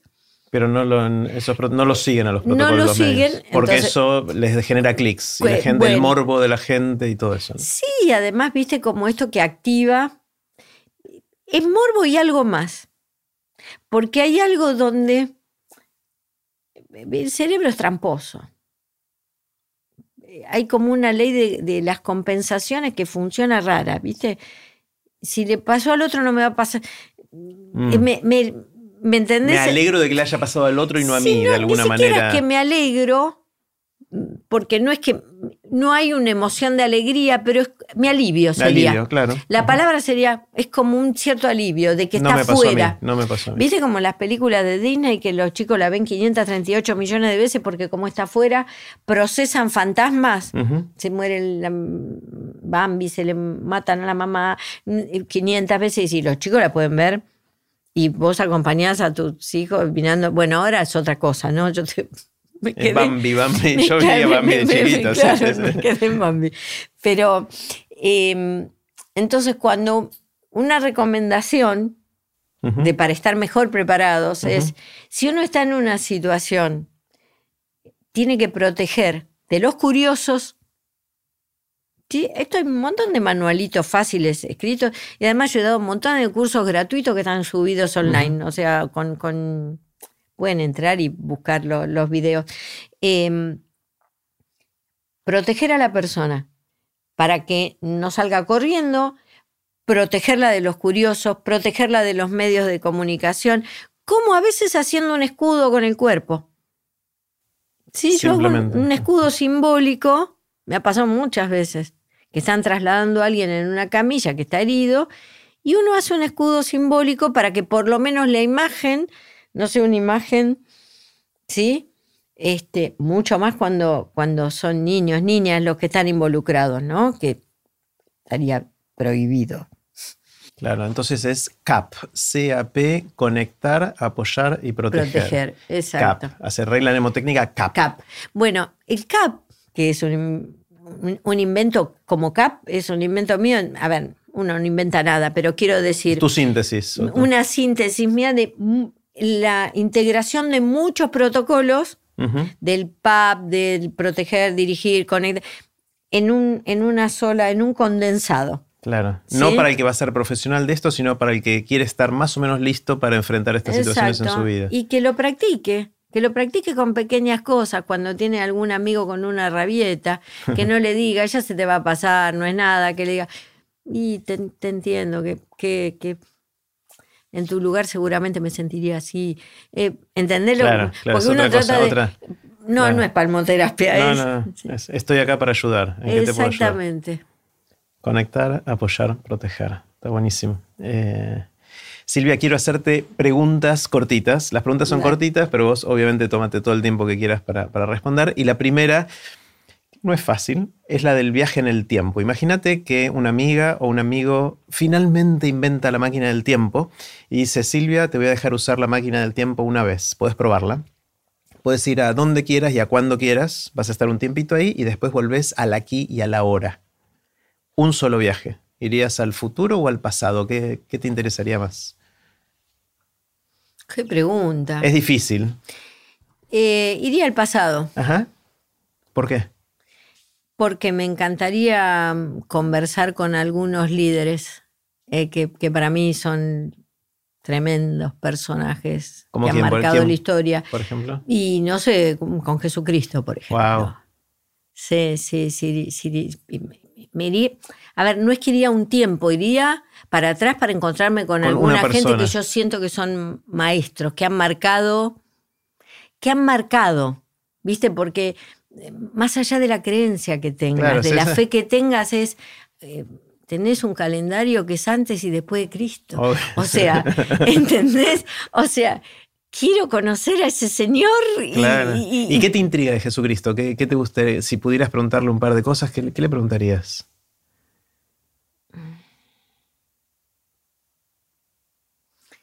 y la interesa. La interesa a alguien, ¿viste? Podría no ser Jesús. A ver, Puede ser otro. sí, qué sé yo, podría ser Luther King. Claro. Digo, sí, podría ser Mandela más cercano. Digo, dije Jesucristo porque pensé en el pasado pasado, digamos, ya que vamos, ya que puedo viajar. Vamos lejos. via- Viajo dos mil, ta- Claro. dos mil años para atrás, ¿no? Ve- 2021 años Claro. para atrás. Este, sí, ¿no? Es, eh, es admirable. Sí, sí, es buenísimo. Silvia, ¿qué, qué sabes hoy que no sabías cuando estabas empezando hace años y te hubiese gustado saber? Es decir, si ahora pudieras hablarle a la Silvia más joven y decirle, che, ten en cuenta esto, ¿qué le Ah, dirías? Sí, sí, ten- que, que sea menos ansiosa y más paciente, que hay cosas que, que se consiguen sin tanta, sin tanta vehemencia, que con la tranquilidad y la paciencia se consiguen muchas más cosas de las que uno se imagina, le diría. Eras muy ansiosa. Era una tromba, era una tromba. era Claro. una- una- una- Yo no sé si la palabra es ansiosa en términos de eh, muy proactiva, Mm, muy de, de suponer de hoy por hoy yo pienso que muchas veces menos es más. mm. Y este es un aprendizaje. No tanta intervención. Exacto. En la vida en general, ¿eh? Mm. Que, que a veces hay que escuchar y esperar. Hasta que llegue la oportunidad de la estampita, ¿no? Porque a veces uno cree que va a resolver problemas y a veces el problema era algo. Sí. Pero no lo pienso solamente en la profesión, ¿eh? Ah, mira. No, no, lo, pienso vida. en la vida, lo pienso en la vida. Sí, eh, yo tengo una personalidad muy proactiva, muy de la acción. Por eso no iría al futuro, porque siempre estoy como con la cabeza en el futuro. Mm. Mi- es una tendencia que no me gusta mía, ¿eh? Pero es como a mí me viene la idea de algo junto con el plan para hacerla. Es como que no puedo separar la idea del plan. Eso, eso debo haber nacido así. Sí, sí, sí.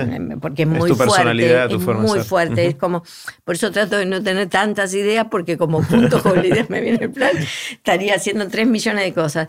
Eh, por eso preferí ir al pasado y no al futuro, porque yo es medio como que a mí me cuesta Mm. esto de vivir en el presente, ¿viste? Esto Claro. más oriental de estar.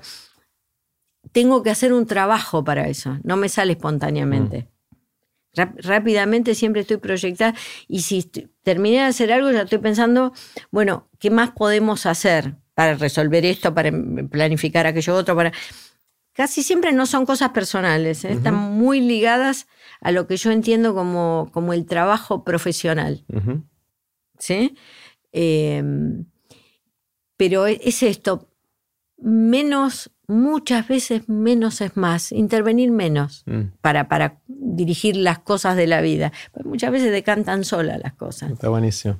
Hay una cosa muy chiquitita, es eh, en, en las discusiones sobre productividad está el tema del email o del WhatsApp, ¿no? Entonces, eh, hay gente que dice que trata de no responder los emails apenas te llegan, porque muchas veces lo que ibas a responder se resuelve solo sin que intervengas, ¿no? Y no solo eso te genera ahorro de tiempo o de energía o de ansiedad, sino que eh, también te saca un poquito del, del- del lugar, de, de la sensación de que vos tenés que hacer, hacer todo, y cada vez que respondes un email, eso genera otra respuesta. Con lo cual también entras en un círculo de, de, de consumo de tiempo de algo que no hacía falta. ¿no? Es, es una- un ejemplo chiquitito. eso. No, no, pero yo lo apliqué. Mm, Eso que decís lo apliqué porque yo era de esas personas que recibía un mail o algo y tenía que responder al toque, claro. pues, porque si hay alguien que está necesitando una respuesta hay que responderle rápido. Claro. ¿Viste? Es como Claro, es buena intención, digamos. Sí, O sea, sí, sí, sí, o sea, como, como un, si hay un problema hay que resolverlo, lo- sea chiquito, grande, y hay problemas que se resuelven solos, Claro, sí, ¿sí? sí, sí. Que, que ni siquiera terminan de constituirse como problema porque se acomodaron solo las cosas, digamos. Sí, sí, y lo del email, ni que hablar lo del WhatsApp, que bueno, es como una especie de tortura china el WhatsApp. Sí, Sí, Autoinfligida, ¿no? Porque en- Yo estoy volviendo a la idea de si tenemos que intercambiar algo, hablemos, porque va un audio de un minuto, vuelve otro audio, y eso que yo puse como código, no escucho audio de más de un minuto, porque si es de más de un minuto un audio, quiere decir que necesitamos hablar. claro, hablemos, llamamos. Hablemos, sí, hablemos que es más fácil porque es en tiempo real, porque si no, no terminas de contestarle algo que la otra persona... te- eh, lo que puede ser muy útil para algunas cosas puede transformarse en una máquina de tortura. Sí, ¿eh? totalmente. ¿Qué sentís, Silvia, que opinás distinto a lo que opina la gente que te rodea? Puede ser el círculo más íntimo, el, el círculo más amplio. ¿En, qué- en qué opinás distinto, pensás distinto que, que tu entorno? Eh, quizá en esto que te decía, a ver, una es en el tema de eh, la posibilidad de,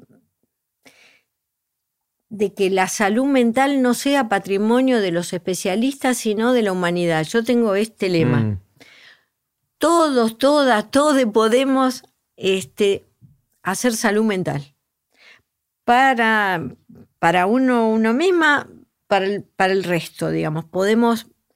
No, no es algo que solo esté. Eso es un, un- un tema. Que obvio, no soy la única que pienso eso. ¿eh? No, no. Pero en, en el medio eso es como, ¿no? De hecho, cuando empecé a dar muchos cursos de primera ayuda psicológica, el tener la palabra psicológico ahí era todo un tema, porque la primera ayuda psicológica no es algo que hagan los profesionales, es como los primeros auxilios. Claro, es el que está ahí, es el que está ahí en ese Exacto, momento. entonces, cuanto más personas tengan herramientas, que es uno de, estos protocolitos que decía antes, ¿no? Y la otra cosa es que es esto que va de la mano de la idea con el plan, ¿no? Eh, a mí de golpe se me ocurre una idea y, y me doy cuenta que, que hasta me cuesta ponerle palabras para... La, la tengo y, y la me cuesta ponerle palabras para que los otros me sigan en esa idea y bueno, coordinando equipos de trabajo he tenido que hacer todo un trabajo que no me ha sido fácil. Este, la- aunque parezca mentira, la comunicación no era mi habilidad mayor, ¿eh? Eh, Hiciste un gran nada. salto, pero. Gran salto. mm, Gran salto porque lo trabajé, digamos, no solo en mis terapias varias, sino en, en esto de, bueno, el otro no me puede leer la mente. Porque eh, mi, mi expectativa era como... como- como ¿Cómo no está yo- pensando lo mismo que estoy pensando yo? Sí, Claro. además, si le estoy contando la síntesis, me tienen que entender rápido. ¿viste? Claro. Y yo la síntesis de todo un procesamiento, eh, de un funcionamiento muy intuitivo, Mm, que, viste que la intuición no es un...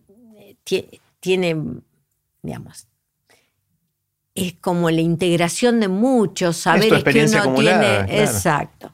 Entonces de golpe vos ves que es para allá y que es ahí, y, querés ir para allá y te dicen, no, cuando, a ver, cuando armé el equipo de, salud mental en incidente crítico en la provincia de Buenos Aires, que fue después de Cromañón, eh, yo venía trabajando con el tema de trauma crónico hacía muchísimos años. Entonces, eh, y venía diciendo, tenemos que armar un dispositivo de prevención. Tiene que haber un dispositivo, algo que empiece a haber, no importa, empecemos por acá. Porque como todas las cosas en la vida, empezar por acá y después, mm. si funcionan, crecen. Y hoy es una política pública. hay un equipazo trabajando en provincia de Buenos Aires con, eh, de salud mental en emergencias y desastres. Y en ese momento era transmitir qué tenía yo en la cabeza de lo que pensaba, que encima era intervenir, pero además capacitar a la mayor cantidad de gente posible. Y era medio como una rareza esto. Claro. Te estoy hablando del 2005. La idea de el especialista en la ambulancia era como más fácil de incorporar. Pero esto no era el especialista en la ambulancia, era el especialista en la ambulancia, pero además eh, estrategias de cuidado de la salud mental y de autocuidado, porque esto que vos decías del riesgo de traumarse cuando uno es primera línea es alto. Claro. Entonces pensaba en socorristas, bomberos, ¿no?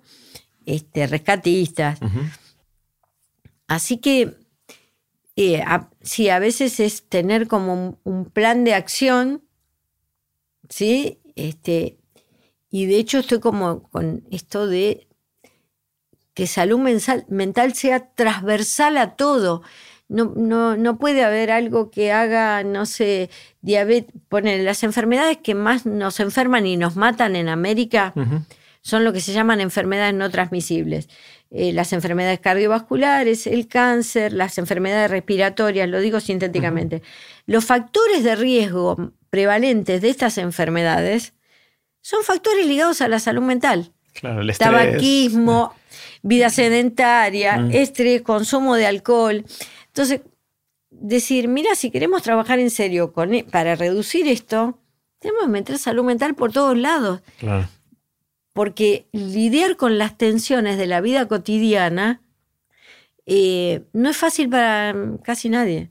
No, parecería que de alguna manera la salud física le está ganando un poco en la carrera de meterse en la educación en general, formal o informal, a la educación emocional, ¿no? Eh, Totalmente. Eh, porque sí hablamos de RCP mucho y la gente, muchos saben de qué se trata y algunos vieron los videitos de qué, cuáles son las maniobras y, qué canción tienen que poner de fondo porque Staying Alive va al mismo ritmo que, lo que habría que hacer, que creo que son 110 o 120 pulsos por, por, minuto, una cosa así. Eh, pero, pero no hablamos tanto del equivalente del RCP emocional. ¿no? Que además es más frecuente, porque ¿cuántas veces vas a tener que hacer el RCP? Ojalá no muchas, pero lo poco probable. A ver, una sola vez en toda mi carrera en médica, en una guardia. Claro. Pero el emocional está todo el tiempo ahí. Todo, salís a la calle y tenés que hacer un, mini RCP emocional, porque no sé, hay una persona en el colectivo, frenó de golpe, se cayó, porque no, no hace falta la mega eh, eh, crisis para que vos tengas que hacer este apoyo, CAP. Claro, CAP, exacto. ¿Sí? Para que tengas que hacer CAP. No, no, no hace falta. Conectar, apoyar, proteger. Vamos a decir las palabras algunas veces más para, para grabarlas. Apoyar, proteger. Ahí con los dedos. con los dedos. Está buenísimo. Silvia, ¿en qué cambiaste de opinión? ¿Qué, ¿Qué, puede ser recientemente o hace tiempo? ¿Qué venías pensando para un lado y dijiste, no, ¿sabes qué? Es para el otro. Uno ya mencionaste que tiene que ver con la ansiedad, ¿no? Sí. Mm. Y muchas cosas. Yo mm, soy muy permeable a cambiar. Muy. ¿Muy demasiado o muy...? Eh, no, quiero decir, yo no me resisto al cambio. ¿Y qué, es lo que te convence? ¿Una evidencia? ¿Una experiencia? Sí, sí, siempre tiene que... qué buena la pregunta, porque este, cuando uno dice no me resisto... Eh, hay algo que para mí es un problema también, que es que todo tiene que ser útil. Útil no es en la utilidad que se entiende vulgarmente. O sea, todo tiene que servir para algo. Si no, ¿para qué? Entonces, cuando algo me muestra que es útil, sea el ejercicio de respiración para, para estar menos ansioso, para estar más lúcido para estudiar, este, sea la caminata en donde después que termino de caminar, quiero decir, útil no estoy hablando de utilidad ni económica, ni útil para la vida. sirva para algo, sí. Sí, sea saludar a todo el mundo con un buenos días cuando entro a algún lado ¿sí? Porque es incorporar una pauta de conducta que de pronto no tenemos. ¿Sí? Y te das cuenta que es útil, que es útil para generar un contexto donde estamos todos mejor, que bien predispone al otro y que entonces como el otro se bien predispone, te, te atiende mejor. Quiero decir, eh, con ese concepto de utilidad, eh, cuando hay evidencia de que algo es mejor que otra cosa, yo no tengo ningún problema de cambiarlo de un día para el otro. Pero de un día para el otro es de un día para el otro. ¿Sí?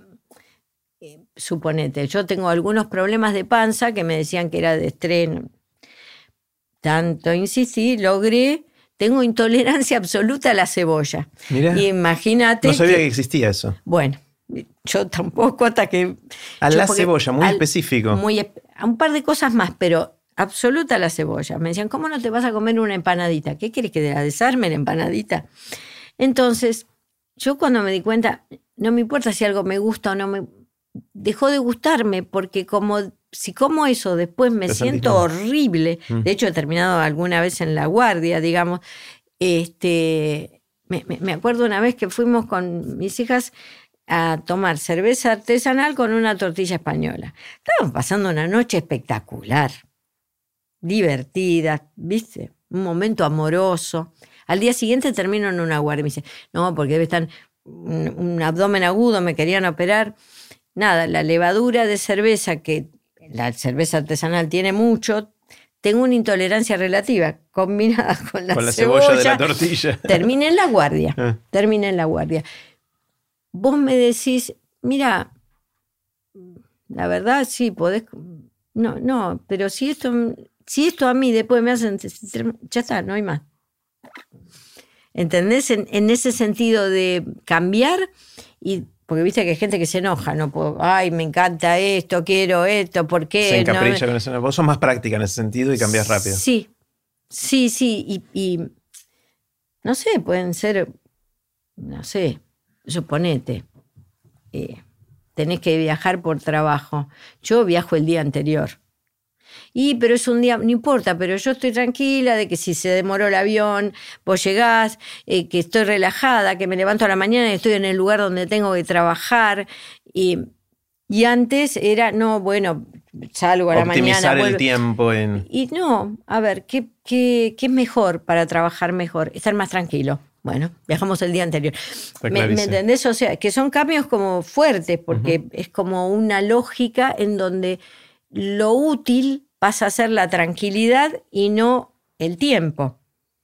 Está buenísimo. ¿Me, entendés? Por que, eso... que, redunda en que mejor uses el tiempo después, pero de manera indirecta y uno no lo piensa así, ¿no? 100%. Por eso te decía, cuando algo me, eh, se me muestra como eficaz, como por eso hablamos de útil, ¿no? Vamos por lo ahí. Adoptas y listo. Sí, sí, sí. De hecho, no sé, vuelvo del trabajo ando con las zapatillas, vuelvo del trabajo caminando. A ver, si volver en transporte público me lleva 35 minutos. Volver en un auto, un remis, un taxi me lleva 25. Volver caminando me lleva 50. Y camino, camino 4 kilómetros. Maravilloso, caminemos porque hago la actividad física que necesito hacer, voy desagotando las ideas mientras camino y la verdad que invertí 20 mm. minutos más, pero vale gané, ¿cuánto? Entonces, en, eso hablo de utilitario, digamos, ¿no? Está buenísimo, está buenísimo. ¿Qué te asombra? ¿Qué te sorprende? ¿Qué son esas cosas que ves y decís, wow? El amor. El amor. El amor es una cosa mágica. pero es mágico. Mm. ¿Viste? De hecho, si me lo podemos pensar en términos de amor de pareja, pero también se puede pensar, viste que de golpe, a mí me está pasando ahora de grande, que conozco gente grande y establezco vínculos de amistad con una profundidad, una intimidad, una intimidad personal, ¿viste? Que vos decís, eso es un flash esto. Que antes te costaba más cuando... Sí, sí, o, era, quizá porque yo me abría menos, no sé. Mira. ¿No? Quizá porque vi que es útil abrirse. Este, Está bien. Que es útil para... Y sí, eh, porque si no se puede motorizar cosas profundas, en serio, Mm. eh, se motorizan el amor, el amor a la gente, a la humanidad, al, al planeta, porque cuando uno habla de amor siempre se piensa en amor en términos de personas. Yo amo los animales, tengo pajaritos que me vienen a visitar al balcón, amo las plantas, las amo. Les pasa algo y me, me duele, digamos. Este, pero es mágico. Mm. De golpe conoces a alguien y te enamoraste. Y ese alguien hasta hace dos minutos no, No estaba en tu vida. Y yo creo en el amor a primera vista. ¿eh? O sea, hay un amor que se construye, pero también hay del otro donde vos haces, ¡fuc! Flechazo. sí, conectaste con alguien de una forma que vos decís, uh, ¿qué pasó acá? Se me movió el piso. No lo perdí, pero se movió el piso. Sí, para mí es una de las cosas más mágicas. Mm. ¿Cómo haces Silvia cuando querés o tenés que aprender algo nuevo? Imagínate que te surge un nuevo proyecto, un nuevo interés y decís, ah, para esto me vendría bien saber tal cosa. Ah, me meto de cabeza. ¿Y, y por dónde empezás? ¿Qué haces primero? ¿Cuál es Eh, el punto de partida? Y me leo todo lo que encuentro, me busco la gente que sabe y le pregunto, eh, me miro todos los videos posibles, me- soy me- medio friki con eso. Y o sea, voraz. sí, muy, muy, muy. De, de golpe puedo estar haciendo búsquedas cruzadas de cosas. Internet es maravilloso para eso. Búsquedas cruzadas de cosas que no son específicamente en una de esas sobre el tema, pero empiezo a hacer búsquedas cruzadas y a, a- a hacer como un cóctel de cosas que hagan como un como si me metiera dentro de una pecera del tema Mm. y me busco otros pescaditos que hablen del tema, sí, sí, hago como un immersion, digamos. ¿Y te gusta leer eh, libros o artículos o... De- ¿Del tema sí, o, o en general? No, no, del tema. De cuando, cuando decís busco de leer y de... No, estoy más por los artículos, eh, porque los libros tienen, a ver, de los libros busco leer capítulos, trato de leer libros que, a ver, de Boris Cyrulnik te lees un libro en un fin de semana, porque es así y porque escribe de una forma que no, no te querés ir a dormir de leerlo, pero porque él escribe así, digamos. Pero los libros más técnicos son libros duros, no sé, neurobiología. No, claro, esos son libros de texto. eh. Sí, o libros eh, Es como hacer una carrera. Claro, y sí, porque tienen una complejidad, no sé, estuve haciendo en este último tiempo una búsqueda, digamos, de, de, eh, salud mental y COVID, pero en sus múltiples dimensiones. Cómo impactaba, digamos, la pandemia en la salud mental en general de la población, cómo impactaba en los que habían tenido COVID, Mm. cómo impactaba en las familias, cómo impactaba en los chicos, cómo impactaba el COVID en las personas que ya tenían padecimiento de salud mental. Eh, obviamente leí artículos de eso porque era una búsqueda amplia. Digamos. Claro, aparte fue algo que estalló, obviamente, con, con la Claro, pandemia. claro. Que claro. hubo mucho que pero había, hay libros de esas cosas, pero te requieren un tiempo y mm, no siempre tienen condensada la información sustanciosa que, que estás buscando, Claro, ¿no? sí, sí, sí. Este, los libros me encanta leerlos, pero las novelas, qué sé yo. ¿Cuáles fueron las lecturas, en el formato que fuera, libros, artículos que fuera, que te transformaron en tu vida, que hicieron que Silvia sea quien es hoy? Si A tuvieras ver. que elegir uno o dos que te hayan impactado Mira, a mí me gustó El Palacio de la Luna mucho. Lo ¿Qué es el. Palacio de la Luna? Es un libro de Paul Auster que es tremendo. Una novela. Sí, una novela. Es tremendo. ¿Y por qué te impactó tanto? Quizá por lo mismo que le preguntaría a Jesucristo, digamos, Ah. ¿no? ¿Cómo un, un ser humano puede estar seteado de una determinada manera? Algunos va a decir que él encuentra de común a- al palacio, no importa, pero no tenemos tiempo para que yo explique toda esa Está conexión. bien, está bien. Va nada más que la síntesis. Eh, cómo una situación te puede poner en una condición totalmente distinta y sostenerla. Eh, en, cómo podés estar en un estado totalmente distinto al que estabas, como una especie de reseteado y vivirlo, transitarlo. Y esto es algo que le pasa a un personaje de este libro. Sí, sí, sí, sí, está muy bueno ese libro. Muy recomendable. No lo conocía, leí otras cosas de Paul Oster, pero esto no lo leí. a mí es uno de los que más el me título? El Palacio de la Luna. El Palacio de la Luna. Sí, y eh, La hora sin sombra de Soriano, otro libro espectacular. Cualquiera va a decir que yo tuve algún problema con mi papá, y es cierto, porque son dos libros que abordan ese tema. Pero, a ver, ¿cuánta gente podría decir que no tuvo problemas con su papá? Está muy bien, está muy bien. Eh, supongamos, Silvia, que alguien te despierta, esperemos que no pase, ¿no? Pero que alguien te despierta a las 3 de la mañana, te sacude en tu cama y te dice, Silvia, ¿de qué trabajas? ¿Cuál sería tu respuesta así instantánea? Ah, de médica. Los médicos tenemos un... Es un problemita ese. ¿Por qué? Y porque pocas profesiones marcan tanto la identidad como, como la medicina. Qué interesante. A pesar de que lo que yo hago no es tradicionalmente. hasta casi no parece medicina. Claro. ¿Sí? Pero eh, eh, marca mucho la identidad la carrera de medicina y mucho más en mis generaciones. Quizá en, los chicos más jóvenes, menos, no sé, digamos. nunca me, me, encanta lo que decís, pues nunca pensé eh, cómo distintas profesiones marcan más o menos la identidad, ¿no? Y la, medicina es verdad. Muchísimo. Entonces me quedé pensando en mis amigos médicos que son mis amigos médicos. Eh, el que es mi amigo, no sé, por decir otra el cosa. Ingeniero el ingeniero. algunos, ojo, algunos sí. Ahora que lo pienso también, algunos ingenieros son ingenieros como identidad, ¿no? Hola, soy un ingeniero, ¿no?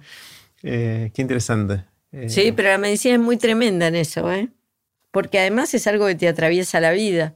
Mm. O sea, es difícil que a un ingeniero lo despiertan a las 3 de la mañana para algo. al médico todo el tiempo. A un médico a las 3 de la mañana, aquí no hay que atender bien. Claro, más este ejercicio que yo te dice que era un experimento pensado, no lo fue para vos porque muchas veces te no, pasó. No, no. Y los años de guardia, y no solo los de guardia, aún en las emergencias, pero de hecho yo no apago el celular. Yo duermo con el celular en silencio, lejos, por una cuestión de salud. Pero sí, porque así cuando si alguien mandó algo, cuando me levanto lo veo. Claro. Sí, Estás muy atenta a eso.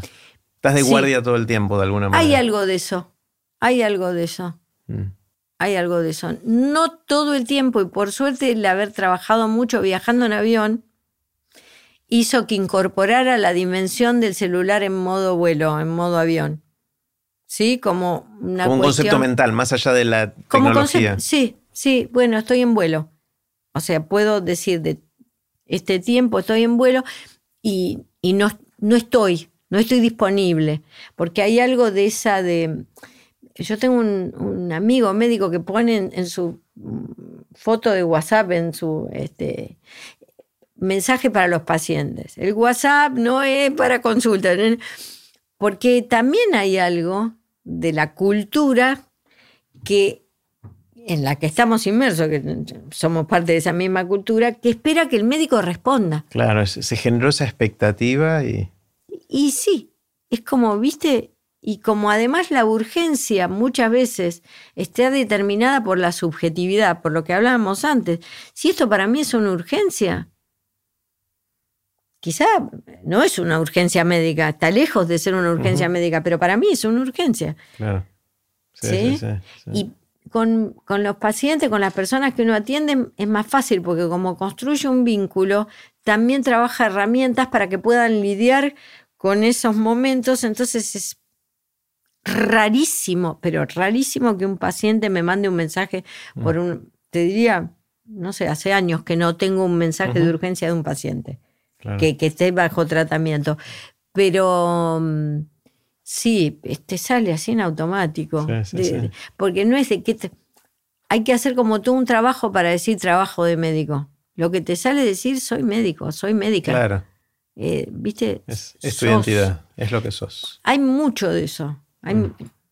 Y insisto, no es, no es solo de uno. La gente te pone en ese lugar también, la cultura te instala en ese lugar también. Mm. Silvia, imagínate, esperemos que no, pero imagínate que venga un cataclismo global.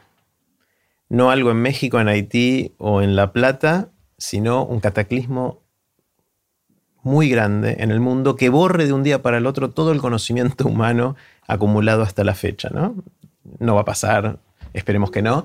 Pero bueno, hagamos el ejercicio mental. Hagamos el ejercicio mental. Viene un cataclismo que borra todo el conocimiento humano y vos tenés la oportunidad o quizás la responsabilidad de escribir un pequeño parrafito con lo que consideras es lo más central que estaría bueno que las próximas generaciones recuerden después del cataclismo, a pesar de que se borró todo lo anterior. Es decir, tenés la oportunidad de preservar una capsulita del conocimiento humano. Sé que es difícil, que es mucha responsabilidad. Puede ser algo acotado a tu área de acción, puede ser algo más amplio. ¿Qué, escribirías en ese parrafito como legado post-cataclismo? Y va en la misma dirección de lo que pienso, ¿no? Yo, vos sabés que eh, en Instagram puse un hashtag que no estaba. Dije, mira vos, construyendo cultura del cuidado. Mm. Eh, yo creo que dejaría esto, cuidado, cuidado entre las personas, cuidado hacia las otras especies, cuidado hacia el lugar donde uno está. Cuidado. Sí, los cuidados, los cuidados. Todo lo demás después, ¿no? Porque cuando nos cuidamos, nos cuidamos entre nosotros, nos cuidamos a nosotros mismos, cuidamos el lugar donde vivimos. Este, creo que es algo del orden del amor, de la ternura, pero lo pondría en términos de cuidado, porque no hace falta amar para cuidar. ¿No? Cuidado, respeto, pero más cuidado, porque el cuidado incluye el respeto. Claro, es como el cuidado tiene cierta proactividad, el respeto puede ser más pasivo, sí, ¿no? Sí, sí, sí, sí, sí. Sí, creo que ese sería el mensaje, porque además probablemente el cataclismo, si nos cuidáramos, no hubiera llegado. Pues, bueno, hay que ver, puede, ser una cosa externa el cataclismo también, pero bueno. Bueno, genial. Eh, cerremos con esto que me, gusta, quedarme con cuidémonos, cuidarnos, el cuidado. Eh, Silvia, gracias. Me, encantó conversar. Eh, espero que lo hayas disfrutado bastante. A mí también, me sentí como en casa. Bueno, buenísimo. Gracias, gracias, gracias. Gracias. Y así terminó la conversación que tuvimos con Silvia Ventolila. Puse los links de este episodio en aprenderdegrandes.com barra Silvia. Espero que lo hayan disfrutado tanto como yo.